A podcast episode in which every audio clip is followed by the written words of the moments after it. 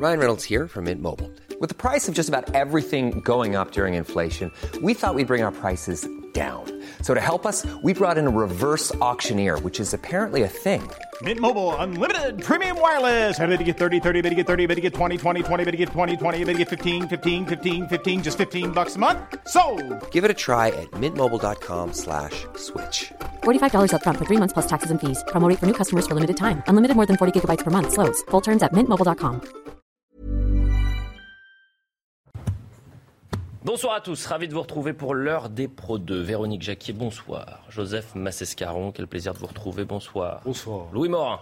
Bonsoir, Yot. Bonsoir Louis et Frédéric Durand, bonsoir. Bonsoir à tous les quatre. Par quoi on va commencer l'heure des pros ce soir?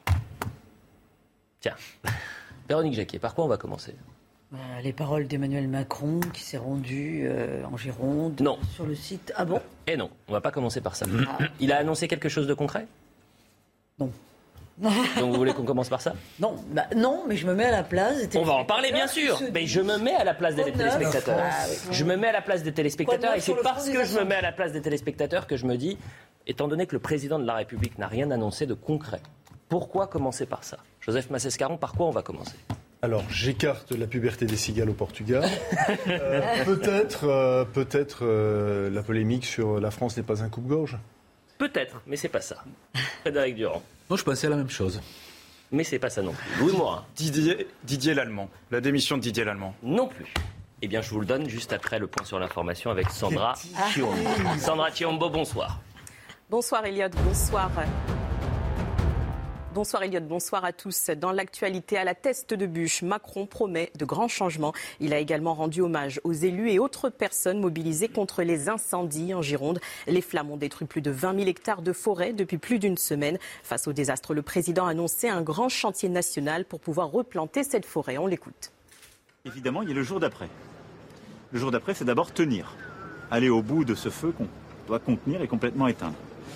Sécuriser et prévenir les feux du reste de la saison. Mais derrière, il va falloir replanter et rebâtir. Et donc nous allons très vite lancer les travaux à vos côtés. Le faire pour euh, lancer un grand chantier national pour pouvoir replanter cette forêt. C'est un immense chantier. Canicule et orage, 24 départements en vigilance orange. Et ce jusqu'à demain, 16h au moins. La partie est du pays et les Bouches du Rhône sont concernées. Six départements cumulent les deux vigilances. Les fortes chaleurs ne concernent plus que le quart sud-est de l'Hexagone et l'Alsace. Cette situation pourrait durer plusieurs jours. Covid-19, la pandémie n'est pas terminée, prévient le Conseil scientifique. Il s'attend à une diminution progressive de l'impact du virus, mais avec des pics de circulation à court terme. Le Conseil s'attend à l'apparition de nouveaux variants. Il souligne que le virus bénéficie maintenant d'un réservoir humain suffisamment large. Merci Sandra Chiombo. Il y a même un téléspectateur qui me dit vous allez commencer par la lettre d'Éric Zemmour dans le Figaro. Non plus. Ce n'est pas ça. On va parler de ce qui s'est passé hier et nous étions les seuls à le traiter. Du moins, ça s'est passé la semaine dernière. Mais hier, nous avons été les premiers à, à traiter l'information et, et quasiment les seuls. À savoir qu'un député de la majorité euh, s'est permis la semaine dernière de faire un salut nazi dans l'hémicycle. Euh, personne ne connaissait euh, Rémi Roberotte qui est donc euh, élu et député de Saône-et-Loire. Et Rémi Roberotte, il aurait pu s'excuser aujourd'hui, présenter ses excuses, puisqu'il a pris la parole à l'Assemblée nationale. Il aurait pu dire mon geste était odieux, stupide. Non, absolument pas. Il a pris la parole pour parler du pou- pouvoir d'achat et regardez ce qui s'est passé au moment où il prend la parole aujourd'hui. Un mot simplement pour dire pourquoi on ne peut pas justement simplement indexer. Chers collègues, seul Reberotte faire. a la parole. La première raison Chers à ça, collègues, chers collègues, seul Monsieur Reberotte a la parole. Allez-y, Monsieur Reberotte. la première raison pour cela,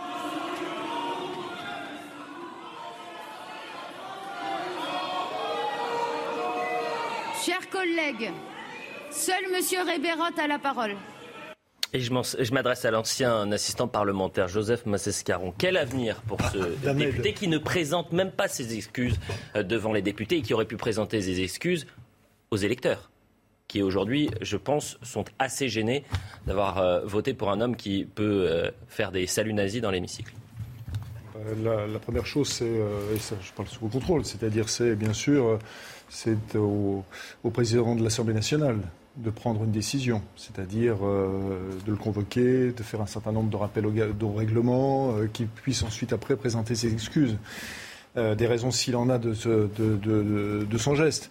Euh, c'est- évidemment, là, je trouve qu'on touche euh, enfin, bon, euh, le fond. Euh, quand on ajoute à cela la manière dont certains se, se comportent aussi bien dans l'hémicycle que dans la salle des quatre colonnes, et là, il y a véritablement un, un problème.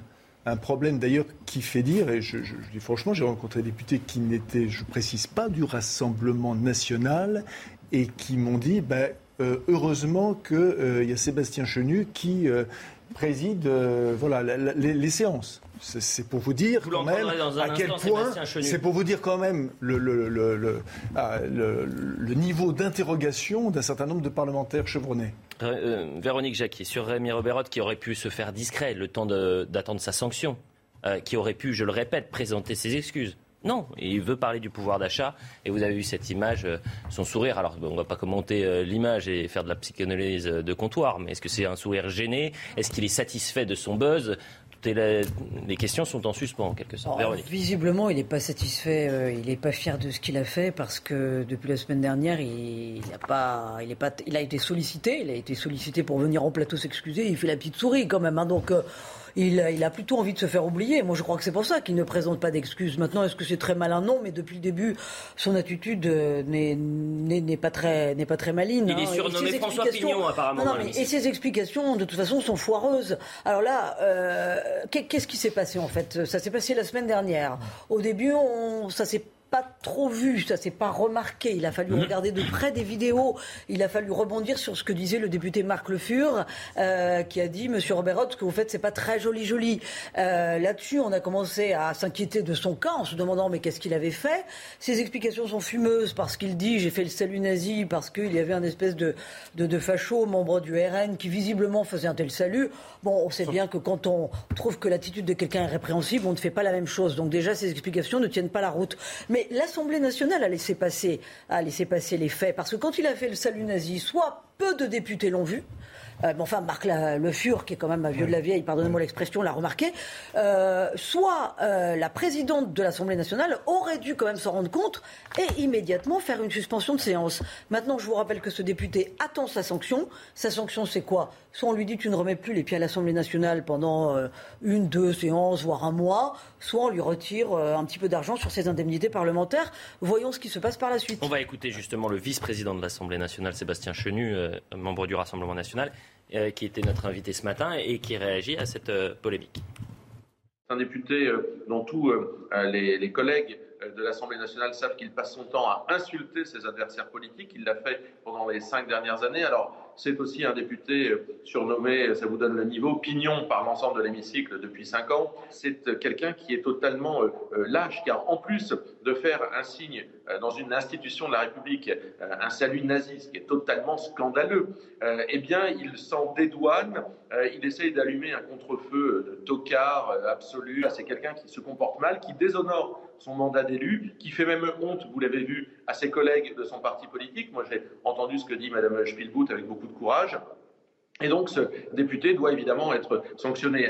Quelle sanction, justement, euh, Louis Morin Oui, des- une suspension temporaire de l'Assemblée nationale. Ça semble euh, franchement un minimum pour un, un délit aussi grave. C'est quand même euh, symboliquement, c'est quand même extrêmement grave de faire un, un salut nazi au, au sein de l'Assemblée nationale. Je pense que chaque Français peut se sentir insulté par un tel comportement et on ne peut pas faire comme si rien ne s'était passé. C'est trop simple de venir aujourd'hui euh, vouloir s'exprimer euh, à la tribune, enfin pas à la tribune en l'occurrence, mais vouloir s'exprimer euh, comme s'il ne s'était rien passé et penser. Quoi C'est de la et lâcheté, penser comme dit pas Sébastien. Chenu C'est de la Bien sûr- bêtise, Bien sûr qu'il y a une forme de lâcheté à ne pas euh, vouloir s'expliquer parce qu'il pense que justement comme ça, eh bien l'affaire va s'étouffer de- d'elle-même et que les médias vont cesser d'en parler. On peut se poser la question de savoir pourquoi il n'est pas déjà sanctionné d'ailleurs. Oui, Parce qu'en une semaine, euh, la réalité, le bureau c'est de l'Assemblée nationale aurait vous l'avez- dit, se bouger. Véronique Jacquier, vous l'avez dit tout à l'heure, mais euh, il y a une procédure qui est prévue normalement hein, par le règlement de l'Assemblée nationale, c'est l'article laisse pas- On ne laisse 78. pas s'exprimer, on ne laisse pas siéger sans qu'il se soit passé quelque chose. Chose. C'est l'article Quand vous voulez 78. punir un Normalement, enfant, la présidence de l'Assemblée nationale aurait dû prévenir le procureur général sur le champ après avoir fait une suspension de séance, après euh, que euh, Rémi Reberotte ait, ait commis le, le geste malheureux qu'il a commis. On poursuit le, le tour de table. Frédéric Durand, quel regard vous portez? Est-ce que cette- ce député est encore crédible à vos yeux? Disons que ce qui vient d'être dit à l'instant euh, peut effectivement poser question, c'est-à-dire ni excuse ni sanction. Jusqu'à là, on avait compris que euh, l'intérêt de la LFI, par exemple, était d'avilir un peu les débats jusqu'au chaos. euh, euh, mais Le si bruit ça- et la si- fureur. Si ça devient une stratégie aussi du côté du camp macroniste, on peut se poser la question à qui profite le crime du chaos permanent à l'Assemblée nationale? Moi, c'est ça la question que je me pose. Non pas, il a pu le faire de manière spontanée, mais derrière le fait qu'aucune sanction ne s'élève contre lui, qu'il n'y a pas d'excuse, qu'il n'y a rien, c'est c'est presque une caution, j'allais dire, du camp euh, présidentiel. Or, si caution il y a, ça veut dire que son attitude, qui forcément allait semer le chaos, est finalement validée. Donc, que veut-on derrière? Moi, je me pose la question d'un point de vue politique, parce que où on dit c'est un acte isolé, on peut le condamner, etc. Où on dit derrière le fait qu'il n'y ait pas de sanction, qu'il ne se passe rien, c'est que ça va bien finalement au camp macroniste, et peut-être que si en espoir d'une dis- dissolution et de montrer que c'est le chaos et que c'est ingouvernable et qu'on aurait de bonnes raisons de le faire, s'y cache peut-être derrière. Mais c'est très intéressant. hein. Ça s'est passé le 12 juillet. hein. On est euh, aujourd'hui, que je dise pas de bêtises, on est 20. le 20. Donc 8 jours. 8 Oui, mais- jours mais pour mais sanctionner. Mais c'est ça qui il prend aujourd'hui la parole. Mais on est dans un monde de fous. On avance On un petit peu. Autre Et- échange et- très intéressant. Allez-y, il- Joseph. Il faudrait aussi parler de la présidente du groupe Renaissance. Aurore C'est-à-dire, Berger. euh, Aurore Berger. Euh, là, pour le coup, il n'y a plus personne. C'est-à-dire Oui, que, oui. pardon, hein, mais d'abord, avant toute chose, elle aurait dû prendre la parole et s'exprimer sur là-dessus. Mm. Or, il y a, enfin, à ma connaissance, il n'y a pas eu de réaction. Mm. Voilà. Donc, euh, euh, ça, montre aussi, euh, ça montre aussi, en effet, le, le- le- le- le niveau de, de déliquescence hein, des, des- des formations politiques, malheureusement, à l'Assemblée nationale. Voilà l'image euh, de la journée à l'Assemblée nationale. Et je voulais qu'on commence par cela. Et je le dis aux téléspectateurs, on traitera bien évidemment de ce déplacement d'Emmanuel Macron euh, dans euh, l'émission. Mais euh, force est de constater que c'est quand même un signal que vous envoyez. Quand pendant neuf jours, vous laissez un député euh, sans sanction euh, qui euh, fait un geste et un salut nazi dans l'Assemblée nationale, qui prend la parole, qui ne présente pas ses excuses, ben, je pense que les Français sont choqués. Et les électeurs se disent, mais pour qui j'ai voté? Imaginez un seul instant que ce soit un député NUPES ou un député RN qui ait commis le même geste. Euh, bien sûr, il y aurait eu une grève à l'Assemblée. Avançons. Autre échange passionnant, et là aussi on, en a parlé, et je vais vous demander d'être euh, très attentif parce que c'est euh, assez, assez long à comprendre. Il y a eu un échange hier entre Julien Audoul et Éric Dupont-Moretti sur l'insécurité en France. C'était le thème. Et le thème, c'est la France est devenue un coupe-gorge. Déclaration qu'avait pu faire euh, Éric Dupont-Moretti au début de sa nomination en, tant que ministre de la Justice. Il avait dit la France n'est pas un coupe-gorge, il y a un sentiment d'insécurité.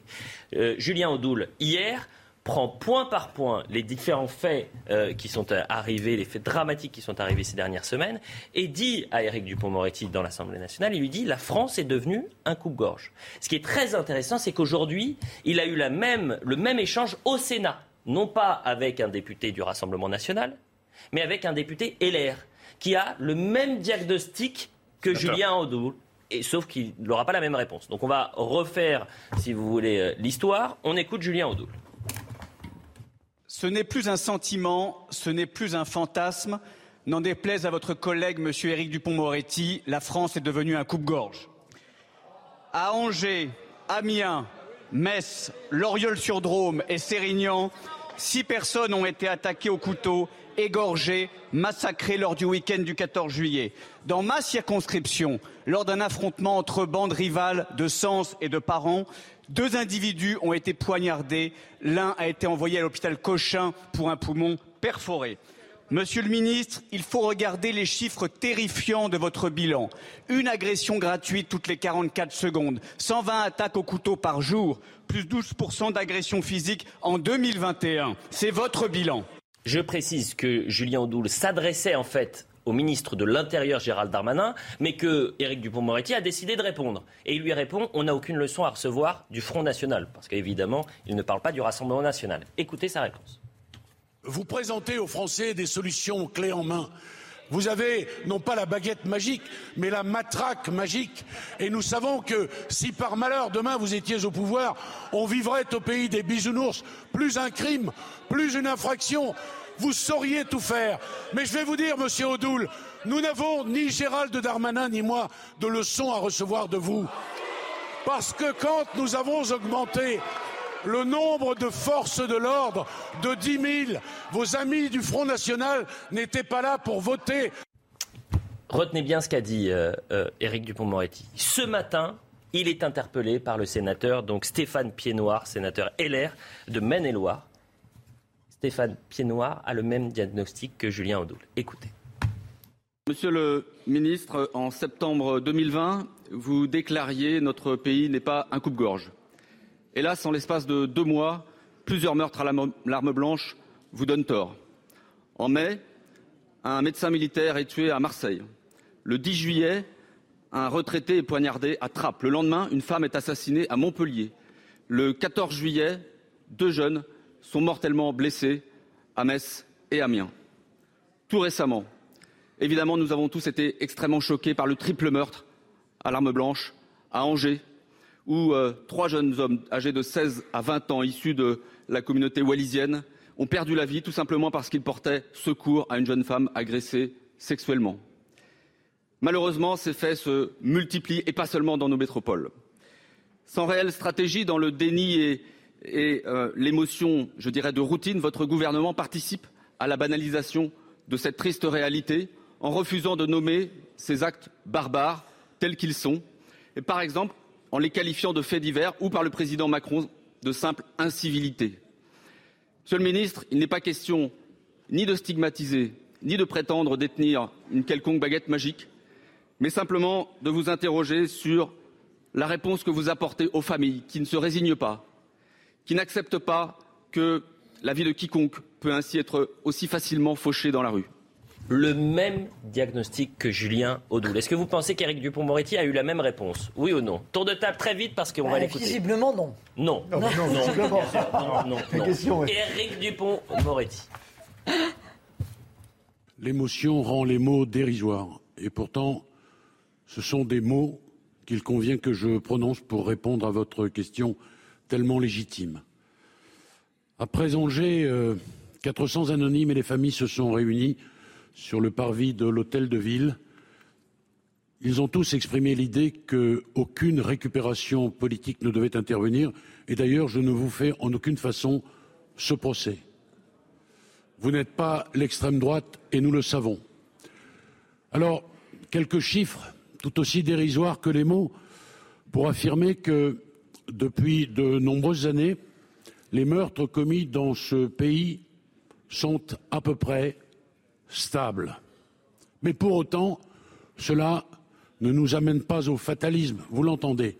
Quelles sont les réponses que nous essayons d'apporter? Eh bien d'abord, euh, l'augmentation des moyens. Je profite de cette question pour tordre le cou à des idées fausses qui circulent de façon récurrente. Sachez, mais vous le savez bien sûr, qu'en l'an 2000, le taux des peines fermes était de 28%, il est aujourd'hui de 36%. Le quantum moyen en 2000 était de six mois ferme, il est aujourd'hui de 9,6 mois, ce qui fait de notre pays l'un des plus sévères d'Europe. Je note encore qu'entre 2021 et 2022, la durée moyenne d'emprisonnement a augmenté de 11% et j'ai tenu, pour tordre le cou à ces idées fausses qui font le lit de l'extrême droite, j'ai tenu à créer au ministère de la Justice un observatoire mensuel des peines d'emprisonnement. Je tiens naturellement tous ces chiffres et toutes les réponses à votre disposition. Merci, monsieur le sénateur, de m'avoir permis d'exprimer ces quelques mots dont je sais, et je le redis, qu'ils sont face à cette émotion totalement dérisoire. De qui se moque Éric Dupont-Moretti, Merci, monsieur le sénateur. effectivement, on constate clairement le deux poids, deux mesures. On connaissait euh, finalement l'opposition d'obstruction. Éric Dupont-Moretti vient d'inventer l'obstruction à l'opposition. Mm. C'est-à-dire que si c'est un député RN qui pose la question, il faut absolument éviter de répondre. Mm. Il faut euh, finalement ce refus de répondre à une question de la part d'Éric Dupont-Moretti, c'est une forme de décrédibilisation de la parole publique. Et c'est peut-être ce dont il ne se rend pas compte. Et c'est ça qui est grave. Parce que, en réalité, en faisant ça, Éric Dupont-Moretti se décrédibilise et décrédibilise la parole du gouvernement. Lorsque vous avez une question aussi importante que celle-ci, vous ne pouvez pas vous permettre de faire des jeux de mots et de faire des effets rhétoriques. C'est extraordinaire. Et puis, euh, j'ai volontairement mis le son long hein, de Éric Dupond-Moretti parce qu'il se justifie. Il oublie de dire, hein, par exemple, dans les chiffres, que les coups et blessures volontaires enregistrés sur personnes de 15 ans. Je vous donne juste les chiffres. 2008, 208 000 euh, cumulés. Hein. 2017, 233 000. 2021, 306 000. Ça a explosé. Il y a 120 agressions au couteau quotidiennement en France. Ça aussi, il oublie de le dire. Mais il y a le fond et la forme. D'abord sur la forme. De qui se moque-t-on Mais sur la Véronique forme, Jacquier. c'est un incroyable acteur, euh, Éric. En 24 heures, il change de ton. En 24 heures. Parce qu'il y en a un qui vient du- des Républicains et l'autre qui vient du Rassemblement national. Oui, mais le, le- le ton, les mots employés, la posture, non, non, c'est un très grand acteur. euh, bah, il a déjà, déjà joué au cinéma, donc euh, tout est résumé. quelque Ah, il a perdu C'est des du élections, cinéma. hein, faut le rappeler. Non, c'est du cinéma parce que moi, ce qui me dérange, c'est que sur la forme, il est très bon. Bah, enfin, sur le fond, c'est absolument catastrophique. Il, ne, il, il ne dit les moyens, les moyens, les moyens, mais enfin, il vit pas sur la même planète que nous. À l'épreuve du réel, les moyens se fracassent contre l'impuissance du politique, c'est-à-dire qu'il faudrait déjà revenir sur ce qui a été fait et qui favorise le fait que maintenant, chaque Français, enfin, chaque Français, je pousse un peu loin, mais enfin, est en droit de se dire que quand il sort de chez lui, il est potentiellement euh, en insécurité. Bien sûr. 120 attaques au couteau par jour, on commence à ouvrir les yeux sur ce phénomène qui n'est pas récent. Moi, je me souviens, les premiers chiffres ont commencé à sortir en 2017. Il y avait euh, le Figaro qui en faisait déjà euh, ses gros titres. Et alors, à l'époque, aucune réaction politique. Maintenant, ça prend une telle ampleur, mais là encore, on a souligné sur CNews plusieurs fois l'omerta liée aux, aux faits divers, notamment qui ont touché le, le- le médecin marseillais. Mais maintenant, ça prend une telle ampleur que c'est très bien que le garde des Sceaux soit interrogé sur la question. Mais enfin, on voit qu'il ne répond que, il ne répond que sur la ré- que sur le plan judiciaire, Hmm. là où il faudrait revenir sur la volonté politique. Je peux donner juste deux faits? Euh, c'est toujours corrélé. Déjà, pourquoi il ne, résoudra pas la question de l'insécurité? Parce qu'elle est forcément corrélée maintenant à la question de l'immigration, puisque les attaques au couteau, les auteurs sont euh, des étrangers. Surreprésentation des étrangers dans les attaques au couteau. Euh, étrangers en situation régulière ou irrégulière. Pour rassurer les Français, il faudrait revenir sur deux faits. Je crois qu'ils sont tous en capacité de l'entendre, à savoir rétablir le délit de séjour irrégulier sur le territoire qui a été supprimé par François Hollande sous pression de la Cour européenne des droits de l'homme. Ça veut dire qu'un sans-papier, quand il est sans-papier, il a le droit de rester un sans-papier. Et la deuxième chose, abroger la circulaire Valls qui régularise tous les sans-papiers au bout de cinq ans sur le territoire. Voilà, il Bon. parlerait comme moi. Ce qui est très intéressant aussi, Joseph Massescaron, c'est qu'il n'existe pas une feuille de papier dans le diagnostic entre les Républicains et le Rassemblement national. Oui, mais pour le ministre de la Justice, c'est pas grave. Le ministre de la Justice, euh, il fait ce qu'on lui dit de faire. Il fait où on lui dit de faire. Donc on lui a dit. C'est-à-dire que c'est une marionnette, c'est dur ce que vous, c'est encore pire ce que vous dites que, Bien sûr. que moi. Pardonnez-moi. C'est-à-dire que, euh, au-delà du, du talent de rhétoricien que, que- que personne ne lui conteste, et a tout à fait raison de le souligner, il- il- c'est- c'est c'est un bon toutou.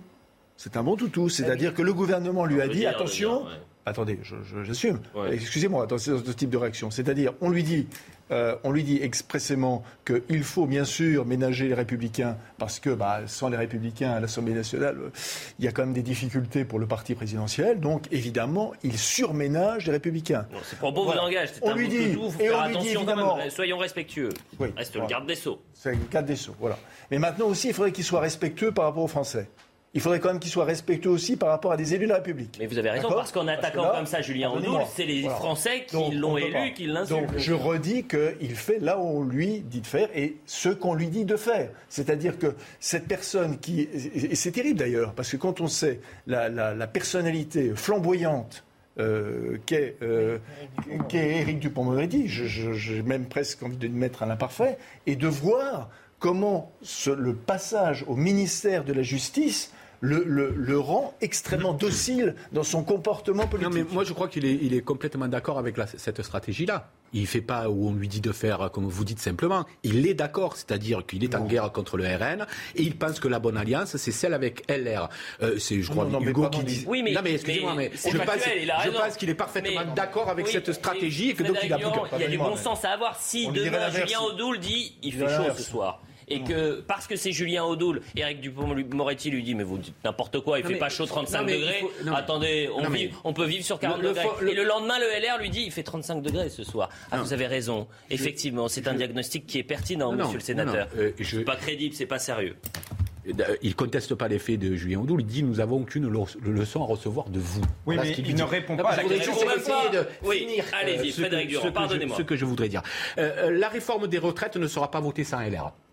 Ça, c'est un enjeu pour Macron. Et il est fondamental. Et ce n'est pas le RN qui la votera. Donc, il y a effectivement la forme accompagne le fond. Cela dit, je pense que là encore, euh, Dupont-Moretti est d'accord avec cette stratégie. Donc, il ne fait pas qu'obéir aux ordres. Il pense réellement que c'est là qu'il faut trouver un salut. Une seconde sur le fond. Parce que la, la- la question, c'est de dire la France est un coupe-gorge. Ce que moi, je ne crois pas. Ce que je ne crois pas. Là, il peut y avoir débat sur le fait de dire, ben oui, euh, la délinquance a augmenté, elle a augmenté sur tous les niveaux, les agressions sexuelles, vous faisiez mention des homicides, enfin, on peut faire mention des homicides, plus 4% euh, entre 2021 et 2022, plus dou- 12% euh, d'agressions, etc. On a les chiffres, ils sont incontestables et incontestablement la violence a augmenté. Est-ce à dire pour autant que la France est un coupe-gorge? C'est autre chose, ça. Ça, c'est autre chose. La France, si vous regardez, elle se classe dans la moyenne des pays au niveau mondial. Pardonnez-moi. Angers, je vais vous donner Attendez, je- je vous disais je, me 120. fais juste l'avocat. Je vous Oui, allez dire que je me fais l'avocat du diable. Il faut avoir. Moi, je vous donne, par exemple, la question des homicides volontaires dans le monde. Vous Oui. verrez qu'il y en a 1,5 en France pour 100 000 habitants, qu'il y en a 5 aux États-Unis, 10 en Russie et 30 Mais j'ai pas au envie de me comparer au pire, pardonnez-moi. Je vous euh, dis que nous sommes, je vous dis que nous sommes dans la moyenne. Je vous dis pas que c'est bien. Je vous dis qu'à la fois Mais que la délinquance. Non mais je suis le seul à tenir ce discours. Alors pardonnez-moi, je sais qu'il n'est pas forcément euh, le, le plus audible, mais néanmoins je le défends. Je dis que la délinquance a effectivement explosé, mais je dis aussi que la France n'est pas un coupe-gorge. Et d'ailleurs, si c'était un coupe-gorge, nous n'aurions pas 90 millions de touristes par an parce que les gens ne vont pas dans des pays de coupe-gorge. Donc je dis juste qu'il y a un excès de langage qui pour autant ne doit pas masquer l'explosion de la Eh délinquance. bien, moi, je pense qu'il faut aux être familles. raisonnable. Ben, pardonnez-moi, je pense aux familles des trois jeunes qui ont été tués sûr, à Angers alors- dans la nuit de vendredi à samedi. Ouais, bah, Qu'à Amiens, un jeune de 23 ans a été tué d'un coup de couteau dans la nuit de jeudi à vendredi. Suède, que dans la Drôme, chose. le soir du 14 juillet, à Montélimar, un homme de 37 ans Oui, a euh, été euh, tué. faire- Que dans la nuit, à Metz, le Oui, mais 14 juillet, un jeune de vous- 22 mais, ans a mais été pourquoi vous prenez cette option-là Vous pourrez, et c'est dramatique ce qui s'est passé, et je l'ai dit, la délinquance Mais je- explose. vous pourrez pas. prendre n'importe quel pays, le plus sécuritaire soit-il, vous pourrez faire malheureusement, malheureusement, un constat à peu près identique. Donc, si vous voulez, il y a deux choses qu'il faut distinguer. Un, l'explosion de la délinquance. Deux, sommes-nous un pays coupe-gorge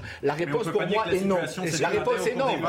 Joseph Massescaré en 30 secondes. Bien sûr que c'est dégradé. Juste un mot, ju- juste un mot. Je comprends très bien votre, le, déroulé de votre raisonnement.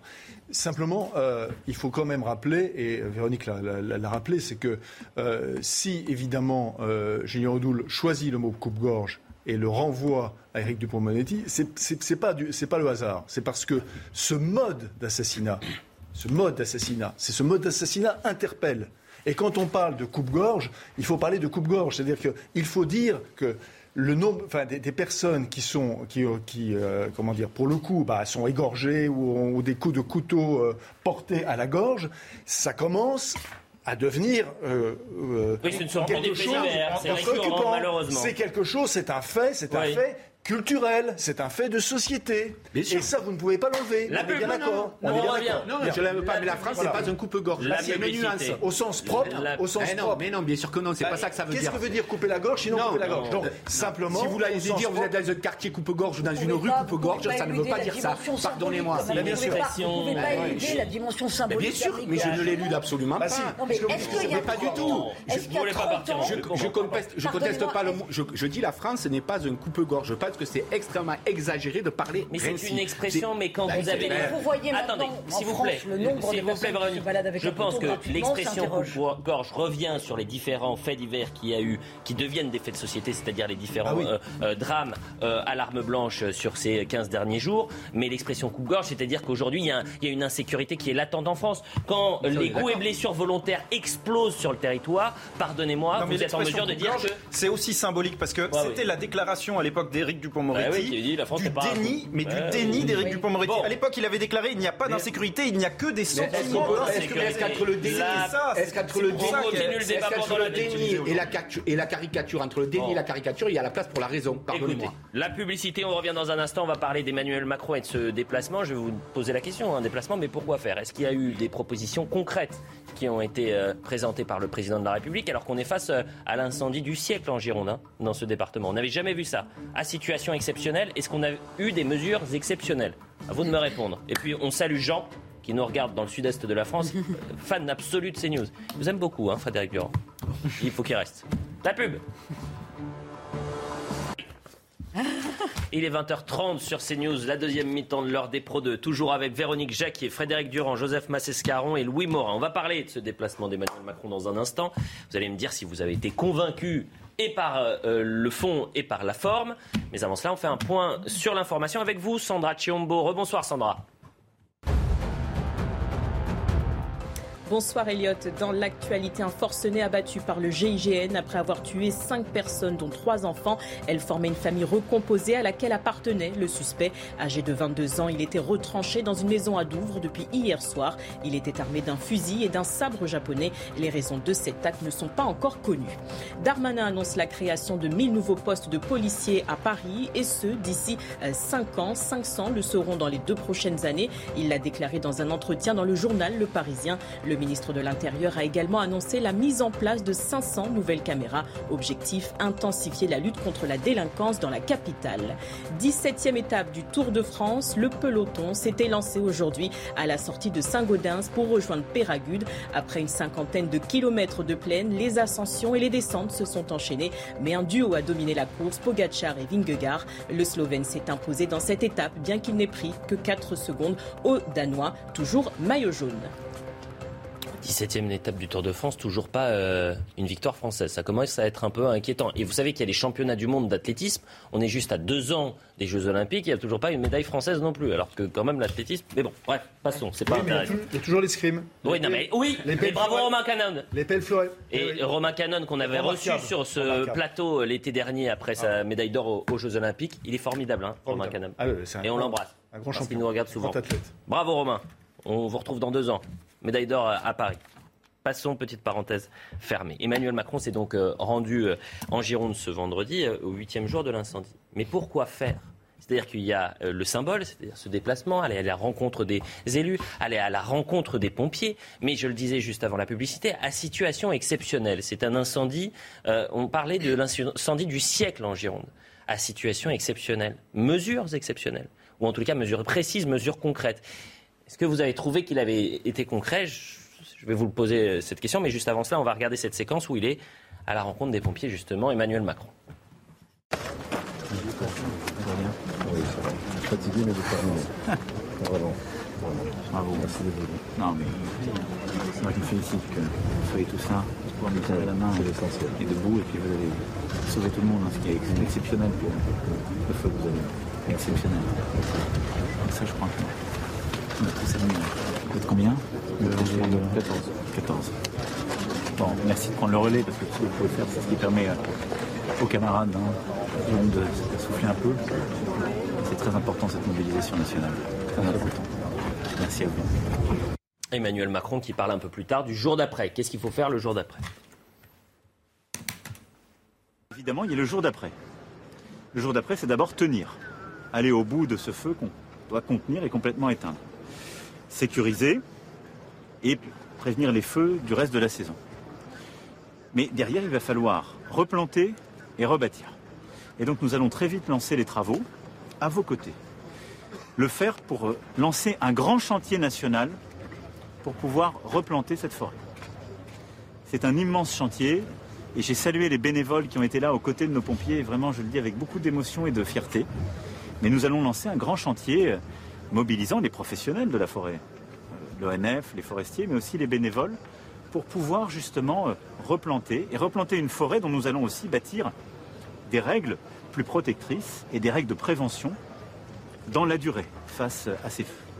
Et donc là-dessus, euh, avec euh, évidemment les services de l'État, les élus, c'est un des grands chantiers qui euh, s'en suivra. Frédéric Durand, vous êtes soit pompier ou élu de Gironde.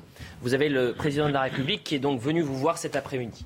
Vous en ressortez rassuré ou vous en ressortez toujours dans le flou en vous disant qu'est-ce qui va se passer les prochains mois ou les prochaines années puisque ce drame peut se répéter Est-ce qu'il y a eu des solutions concrètes à apporter Si c'est ça la, la, nature de la question, la réponse est non. Il n'y a pas eu de solution concrète à apporter.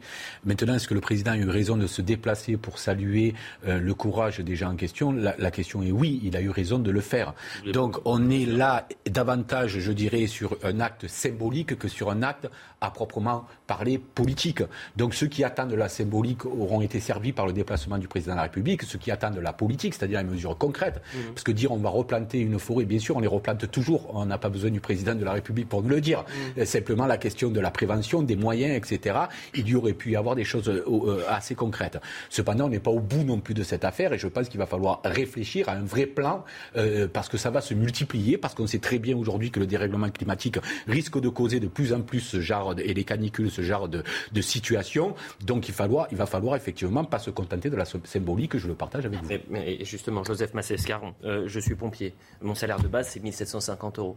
Euh, je joue ma vie hein, sur le terrain. Je suis très content, le symbole, de rencontrer le président de la République. J'ai un respect pour l'institution, mais euh, je m'attendais peut-être, en ayant combattu le feu le plus intense de ma carrière, qu'on me dise, eh bien, vous savez, la sécurité civile, euh, le budget, il est de 400 millions d'euros. On va encore l'augmenter de tant de pourcents. les Canadaires, vous dites qu'il en manque, eh bien, on va en prendre 5 de plus ou 6 de plus. Du concret, c'est-à-dire qu'aujourd'hui, on a le symbole, mais on n'a pas le concret. Bah, non, on n'a pas le concret. Alors, d'un autre côté, c'est extrêmement difficile parce qu'il faut que le président de la République prenne la mesure du, défi. Alors, euh, on, va, répondra ça, on répondra que depuis longtemps, euh, il y a des sonnettes d'alarme qui sont tirées depuis 5 euh, ou 6 ans, précisément d'ailleurs sur ces forêts, hein, puisque sur votre antenne, on, entendait le mardi matin des, personnes qui étaient chargées de, justement de la protection de ces forêts et qui disaient ça fait 5 ou 6 ans qu'on essaye d'alerter les autorités. Donc, la, vraie question, euh, c'est quel est l'interlocuteur, le bon interlocuteur? Est-ce que c'est l'ONF euh, Est-ce qu'il ne faut pas revoir le fonctionnement de l'ONF euh, L'Office national des forêts. L'Office national des forêts, pardon. Et, ce sont des, ça, c'est des éléments concrets. Mmh. maintenant, il a parlé aussi de prévention. Et ça, il a également raison, c'est-à-dire de, faire des, règles de prévention beaucoup plus drastiques. Bien sûr, bien sûr il a raison. D'un autre côté, euh, bon, euh, je, sais que la situation est dramatique, mais quand j'ai quand vu Emmanuel Macron, je me suis dit, bah tiens, au moins, pour une fois, euh, il ne s'est pas déguisé en quelque chose. Parce que vous savez, sa particularité, c'est qu'il voit des pilotes de, chasse, il met un, uniforme de pilote de chasse, il voit, il se déguise, etc. Mm. Pour une fois, c'est son côté Trudeau.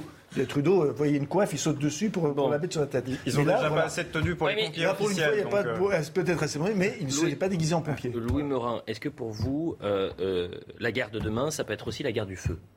M'exprimer. Est-ce qu'aujourd'hui les pompiers sont, sont dans un, véritable conflit avec ce feu? C'est-à-dire un, conflit, oui ou non? Oui, oui on voit bien. que les incendies se multiplient. Je vous pose une autre question. On était en guerre contre le Covid, selon le président de la République. en guerre contre le Covid. Du jour au lendemain, vous avez fermé tout un pays. Donc à situation exceptionnelle, vous pouvez prendre des mesures exceptionnelles. Alors après, il a aussi été beaucoup critiqué à certains moments pour justement avoir une politique des coups de menton.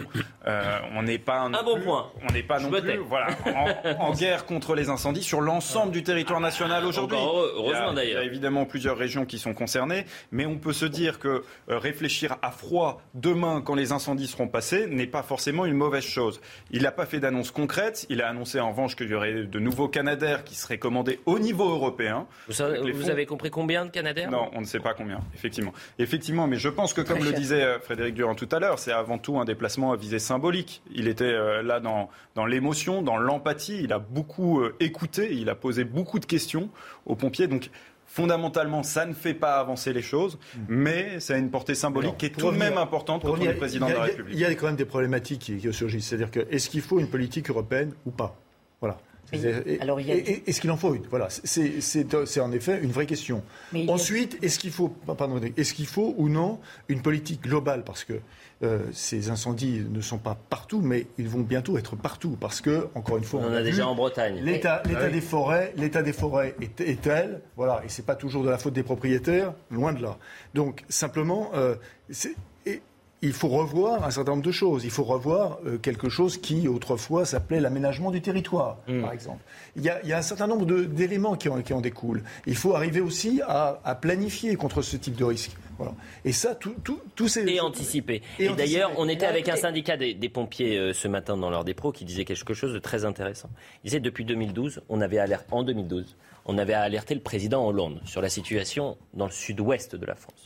Parce que vous avez bien compris euh, depuis une semaine, c'est-à-dire qu'il y a une base à Nîmes avec euh, les Canadaires et que lorsqu'il y a un feu important en Gironde, c'est depuis Nîmes que le Canadair se déplace. Et donc, ça prend une ou deux heures. Ça Et en une heure. ou deux heures, c'est une catastrophe. Donc, les pompiers avaient dit au président Hollande, Monsieur le Président, faites attention, euh, là aujourd'hui, il nous faut une base dans le sud-ouest. Il n'avait pas été entendu. Véronique Jacquet. Avec, euh, avec, le réchauffement climatique, avec, euh, avec des températures qui sont de plus en plus euh, hautes en saison estivale, oui, on peut s'interroger sur le manque, de, de, de prévision des gouvernements qui se succèdent de- depuis une dizaine d'années. Maintenant, attention quand même, parce que quand Emmanuel Macron parle d'une façon... Enfin, avec emphase, oh là là, c'est de plus en plus grave, la preuve, ça touche la Bretagne. Je vous rappelle que les monts d'arrêt en Bretagne ont été touchés en 1976. Là, il y a 1700 hectares qui sont partis en fumée. En 1976, c'était 4000. Mm. Donc ce n'est pas la première fois. En 2019, la moitié des feux de forêt qui ont touché la France pendant la période estivale se sont produits au nord de la Loire. Donc effectivement, pendant des années, c'était plutôt le sud-est qui était particulièrement euh, ciblé par les feux de forêt. Ce n'est plus le cas et les pompiers finalement s'interrogent sur Comment lutter Comment faire D'ailleurs, sur une longue durée, c'est-à-dire quand ça dépasse 7, 8, 10 jours de lutte Mm. et qu'il y a plusieurs fronts sur lesquels on doit être opérationnel. Ça, c'est un vrai sujet, donc il faut évidemment plus de moyens. Ah, bah, bref, euh, pardonnez-moi. euh, Mais vous n'avez pas vous excuser, vous êtes Non, là non, pour non, parler. l'exposé- de Véronique était, était- était- était très complet, mais euh, je ne peux pas penser aussi à ces, à ces incendies sans penser, bien sûr, aux pyromanes. Ah, les Bien sûr, sanctions, bien bien sûr. sûr. Or, quand je vois, j'étais extrêmement surpris de voir les peines qu'ils encouraient. Les 15 peines ans de prison. Oui. les 15 ans de prison, maximum. 150 000 euros d'amende. Mais pardonnez-moi. Cet incendie va coûter des milliards. hein. Moi, je trouve ça, je trouve ça ridicule. 15 ans de prison, c'est quand même pas rien Je dans trouve notre, ça. dans notre droit. Parce que vous pensez qu'ils vont sortir au bout de 15 ans. Vous avez la naïveté de penser Ah, que- Non, 15 ça, c'est- un ah, autre problème. Ça, c'est Bah, justement, tout- Ouais. c'est vraiment toute la question. Et 150 000 euros quand vous savez que ça, va coûter des, des milliards. Euh, tour de table très vite parce qu'il nous reste 9 minutes. Convaincu ou non par le déplacement d'Emmanuel Macron Oui ou non Oui ou non Alors non sur la forme et sur le fond, mais non, mais parce que oui, il fallait qu'il se montre empathique avec des hommes qui sont euh, voilà. Euh, Oui mais ou non ensuite, mais non, mais quand il parle en disant un grand plan national, est-ce que non, mais est-ce qu'un président peut dire autre chose que ce qu'il dit Non. Non. Donc voilà, Non. on n'a rien appris. Convaincu, oui ou non en, rés- en bref, oui ou non, vous avez été convaincu par le déplacement d'Emmanuel Ah Macron non. Non. Non. Non. Moi, je suis convaincu qu'il fallait qu'il le fasse. Ah bah évidemment, mais on dit pas, ça- mais Ah, encore ce qu'il a heureux. dit, non, ce qu'il a non dit, mais euh, bien sûr, c'est très normal. Mais personne ne, ne va polémiquer sur le fait qu'il soit allé euh, euh, en Gironde, bien entendu. C'est le chef de l'État. Il y a l'incendie Non, du siècle. convaincu par suis Convaincu par les, les mesures, Par les propos, il n'y en a pas eu. Bon, donc non. Non plus. Non plus. candidat Là, ou on rêverait l'optimisme qu'il d'ailleurs annonce un quoi qu'il en coûte pour la sécurité civile, mais il ne peut pas le faire à chaud. C'est pas, c'était pas le moment. Voilà. Eh ben, C'est une autre question. C'est une autre dit, moi question. j'ai été sensible sur ce que vous abordiez tout à l'heure, c'est-à-dire la question des salaires, notamment de ces gens qui se battent. 1700, Là, il y aurait pu. salaire y de avoir- base, 1750 Il y aurait euros. pu y avoir une annonce faite en disant on va revaloriser. Non, c'est pas le moment. ça C'était pas donnait- mieux, c'était pas Non. mieux. On Mais pourquoi pas- Vous on savez, on a, on beaucoup cru, on a beaucoup en. France qu'il suffisait d'avoir la vocation euh, pour euh, pouvoir euh, laisser tout faire et laisser en l'état. Résultat, on n'a plus d'infirmières, on n'a plus de, de professeurs, on n'a plus tous ces gens-là parce qu'on se disait ils ont la vocation, donc ils peuvent faire même s'ils sont mal payés. Morin, Moi, vous je vous pense que les souvenez de la de manifestation des à- pompiers à Paris, Ouais. place de la Nation? Ouais. Vous Ouais. vous souvenez Où il y avait euh, ces tensions entre pompiers et forces de Ouais, l'ordre? N'oubliez pas cette image. sûr. Ouais. faut pas avoir la mémoire courte. Et évidemment, vous n'allez pas peut-être annoncer sur le terrain, alors que le feu n'est même pas encore maîtrisé, on va augmenter de 5 Non, mais c'est pas ça. vous pouvez dire il y aura un plan Il aura massif avec une revalorisation. voilà. Et- Avançons Didier Lallemand. Et, et les pompiers avaient été reculés sans ménagement par Didier Lallemand à l'époque. Didier Lallemand, tiens, on en parle, puisque ça y est, il tire sa révérence. Didier Lallemand, le préfet de, police de Paris, qui va être remplacé par Laurent Nunez. Et il a adressé une lettre aux agents de la préfecture, un mail assez intéressant. Voilà ce qu'il dit. Je pars avec la fierté du devoir accompli, mais je conserve La blessure de l'échec du Stade de France, certes ce soir-là nous avons sauvé des vies, mais la réputation du pays a été atteinte, que le drapeau tricolore ait été sali. Et pour moi, une douleur et une responsabilité que je dois assumer. Tiens, ces propos, qu'est-ce que vous en pensez? Joseph Massé. Ah, Louis, Louis Morin, c'est- allez-y. C'est sympa de servir de, de fusible pour Gérald Darmanin, qui lui rend bien d'ailleurs, puisqu'il a fait un tweet d'hommage, Gérald Darmanin. Il a fait un tweet d'hommage euh, à l'action euh, de Didier Lallemand. Je souhaite rendre hommage à Didier Lallemand pour son action dans des conditions difficiles dans un contexte de menaces terroristes important à la tête de la préfecture de police Pa- Paris au cours de ces trois dernières années. Il a fait honneur à la République. Ouais, La, la réalité, c'est qu'après un fiasco pareil, il fallait quand même qu'une tête tombe. Et que si c'était pas celle de Didier Lallemand, euh, ça aurait dû être celle de Gérald Darmanin. D'ailleurs, à l'époque, tout le monde, tout le monde pensait que Gérald Darmanin était menacé. Et puis finalement, Même la première ministre, je crois. Tout à fait. Même Elisabeth Borne. Joseph Massescaron, est-ce que euh, euh, vous retiendrez de Didier Lallemand euh, ces trois années à la préfecture de police, et puisqu'il a proposé no- notamment la gestion de la, la crise des Gilets jaunes, ou alors ce fiasco complet euh, du, du Stade de France? Moi, ce que je, ce que je retiendrai, c'est que M. Lallemand, encore une fois, a été euh, appelé parce que le 1er décembre 2018, euh, l'Élysée a tremblé sur ses bases et que les Gilets jaunes ont failli prendre l'Élysée. Et ces personnes ont eu tellement peur, j'allais dire ces gens-là, comme dit le ministre de la République, mais ces personnes ont eu tellement peur, en l'occurrence, qu'on en a appelé à, à, monsieur, à, à Didier Lallemand. Et pour évidemment euh, avoir une, une poigne de fer. Mais cette poigne de fer, elle s'est limitée sur Paris et la capitale. Elle s'est limitée justement sur la, la protection. Elle s'est limitée à la limite à la, aux collines de Crac. Bon, et sur le Stade de Or, En France revanche, Même c'est- pas. j'y viens, pardonnez-moi, j'y viens. Oui. Parce que, en revanche, Cette oui, même de encore. elle s'est limitée aux gilets jaunes. C'est gilets jaunes. C'est Mais quand tout. il s'agit La colline du crack, elle est toujours Ouais, là. c'est- vrai. Mais quand il s'agit du stade, du stade de France, alors là, pour le coup, là, il n'y a plus personne. Donc on voit vraiment les deux poids, deux mesures. C'est ça ce que je retiendrai, évidemment. Maintenant, ce que je, je trouve que sa phrase, euh, elle est totalement euh, honorable, elle est totalement élégante et euh, voilà. Mais que ce soit le seul qui porte la responsabilité euh, du fiasco du Stade de France, Frédéric Durand, vous trouvez ça normal? Bon, c'est le départ euh, de l'allemand, j'avais envie de dire, et le, le retour des fusibles en politique. Euh, on y est habitué. Euh, je vous rappelle que dans certaines affaires, il n'y avait même pas un seul fusible qui sautait. Euh, regardez ce qui s'est passé à la prison d'Arles, par exemple, avec Colonna. Regardez, on a plein d'exemples où on avait l'impression qu'on était, pour le coup, dans une totale impunité. Là, effectivement, c'est sans doute que toute la responsabilité n'est pas sur les épaules de, de, de, de Monsieur l'Allemand, sans doute pas. Mais effectivement, il fallait un geste et il fallait le faire pour qu'il puisse aussi partir avec les odeurs. C'est-à-dire qu'on a essayé de pas dire, voilà, il n'a pas été limogé du jour au lendemain pour ce qui s'est passé. Donc on a essayé de trouver un compromis euh, dans une affaire qui a ému le monde entier, il faut le rappeler. Dans sa campagne présidentielle de 2017, Emmanuel Macron avait promis, il avait promis que lorsqu'il y aurait des dysfonctionnements de l'État qui seraient constatés, il y aurait toute la chaîne de responsabilité qui serait démise de ses fonctions. À l'époque, c'était même, je peux, je peux vous le dire, c'était sur le plateau de, de quotidien. Je me souviens même de l'interview. Et aujourd'hui, on voit bien ce qui se passe. Aujourd'hui, on voit que finalement, euh, c'est une, une république où, où, tous les, où, où tout- toutes les failles de l'État sont permises et, et sont laissées, et sont laissées libres. Il nous reste trois euh, minutes, trois petites minutes, et je euh, veux qu'on arrive à, à traiter ce dernier sujet.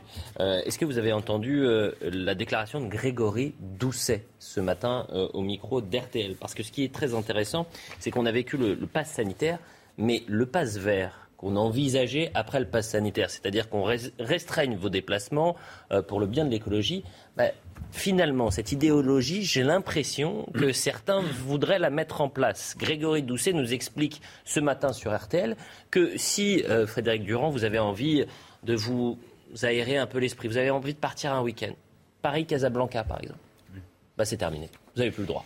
On écoute Grégory Doucet. non, c'est fini. Vous restez ici.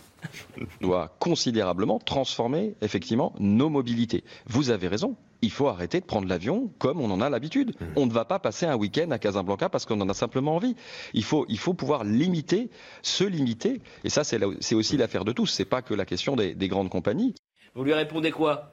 Je lui réponds qui euh, part à Casablanca juste parce qu'il en a envie. En vérité, dans les classes moyennes et les classes populaires, ça n'existe pas. Première chose. Ça, c'est la première chose qu'il faut dire parce qu'ils vivent un peu déconnectés du monde. Moi, je ne sais pas qui, par envie, d'un coup, a une lubie, se dit tiens, je prends un avion, je pars à, Casablanca. Les Français, quand ils écoutent ça, ils se disent mais de qui nous parle-t-il? Hmm. Voilà. Maintenant, oui, on peut être d'accord qu'on. Paris-Marrakech, vous pouvez faire un week-end à Marrakech, par non, mais où que, vous allez, ce que je veux vous dire, c'est que les gens normaux, euh, classiques, ordinaires, ils préparent un voyage. Ça met des mois pour que ça se fasse. C'est pas comme ça ah, oui, c'est les privilégiés qui ben, sont des week-ends. ah, il y a, il y a, à part l'élite, il y a personne qui, sur un coup de tête, part. On organise ses vacances quand on est dans les, dans les, parmi les gens ordinaires, on les prépare, etc. Donc déjà, ils sont exclus, tous ces gens-là, du, du, discours. Oui, il parle de 1% de la population. Exactement, de 3%. exactement. Attendez, Véronique. Donc, ensuite, la deuxième chose, qu'on se dise, oui, effectivement, il faut limiter certains euh, excès qu'on regarde. Mais moi, je ne suis pas du tout dans la posture euh, qui dit qu'il faut sans arrêt culpabiliser les gens. Voilà, je pense que euh, l'écologie punitive n'a pas d'avenir. Véronique Jacquet. Moi, vous savez ce que je lui réponds? Je lui réponds que plutôt que de dire des âneries comme celle qu'il vient de prononcer, parce que ce côté à nous dire ce qu'on doit faire, comment on doit penser, comment on doit vivre au nom de l'écologie, ça commence à bien faire. Moi, je lui recommande d'aller aider les pompiers sur le front des incendies, parce que il y a une grande solidarité sur le terrain avec les pompiers, les agriculteurs, les chasseurs, même les chasseurs qui sont sur le terrain. Il n'y a pas beaucoup d'écologistes, visiblement. Donc j'aimerais que le parti des écolos passe leurs vacances à aller aider les pompiers à replanter les forêts et à éteindre les feux de forêt. Ça, c'est une bonne idée, je pense. Pareil, Casablanca, c'est terminé, Joseph Massescaron. Il y a un poète anglais, un immense poète anglais 19e qui s'appelle William Blake, qui disait de même que les chenilles déposent leurs œufs sur les plus belles feuilles, les prêtres déposent leur malédiction sur nos plus belles joies. Et parce que l'écologie est devenue une religion, c'est ce que montre exactement M. Doucet. Écoutez, vu que vous, euh, vouliez terminer en, poésie, on, va terminer avec un autre poète. C'est euh, Boris Johnson, ah l'ex-premier ministre, en tout cas futur ex-premier ministre. Version Falstaff. Hein. Ah bah, bah c'est pour ça que je, plaisante un peu. Vous savez qu'il était, euh, il faisait, il faisait ses adieux dans la, Chambre des Commons. franchement, on rigole de ce qui se passe à l'Assemblée nationale en France. Il faut regarder ce qui se passe outre-Manche. C'est-à-dire que le Premier ministre, il est en roue libre complet, euh, Boris Johnson, euh, pour dire au revoir à ses confrères. Il répond Hasta la vista baby, c'est une référence à Terminator 2 de Arnold Schwarzenegger. Elisabeth Borne qui ah bah. C'est pas la... vista baby. Deux, deux hémicycles, deux ambiances. C'est deux salles, deux ambiances. On regarde Boris Johnson. On vous remercie. Je vais juste saluer les, les équipes avec qui on a travaillé aujourd'hui. Arnold Cara à la réalisation, Grégory Possidalo, euh, Bouka Abella à la vision, Valérie Acnin et Laura Tapiro qui font un travail formidable et on remercie toutes les équipes de programmation. Merci à tous les quatre et Hasta la vista, baby. Mission largely accomplished. For now. I want to thank you, uh, Mr. Speaker. I want to thank all the wonderful staff of the House of Commons. I want to thank all my friends and colleagues. I want to, I want to thank my rival friend uh, opposite, Mr. Speaker. Uh, I want to thank everybody here and hasta la vista, baby. Thank you. Mom deserves the best, and there's no better place to shop for Mother's Day than Whole Foods Market. They're your destination for unbeatable savings, from premium gifts to show-stopping flowers and irresistible desserts. Start by saving 33% with Prime on all body care and candles. Then get a 15-stem bunch of tulips for just $9.99 each with Prime. Round out Mom's menu with festive rosé, irresistible berry chantilly cake, and more special treats. Come celebrate Mother's Day at Whole Foods Market. Hi, I'm Daniel, founder of Pretty Litter. Cats and cat owners deserve better than any old fashioned litter. That's why I teamed up with scientists and veterinarians to create Pretty Litter. Its innovative crystal formula has superior odor control and weighs up to 80% less than clay litter. Pretty Litter even monitors health by changing colors to help detect early signs of potential illness. It's the world's smartest kitty litter. Go to prettylitter.com and use code ACAST for 20% off your first order and a free cat toy. Terms and conditions apply. See site for details.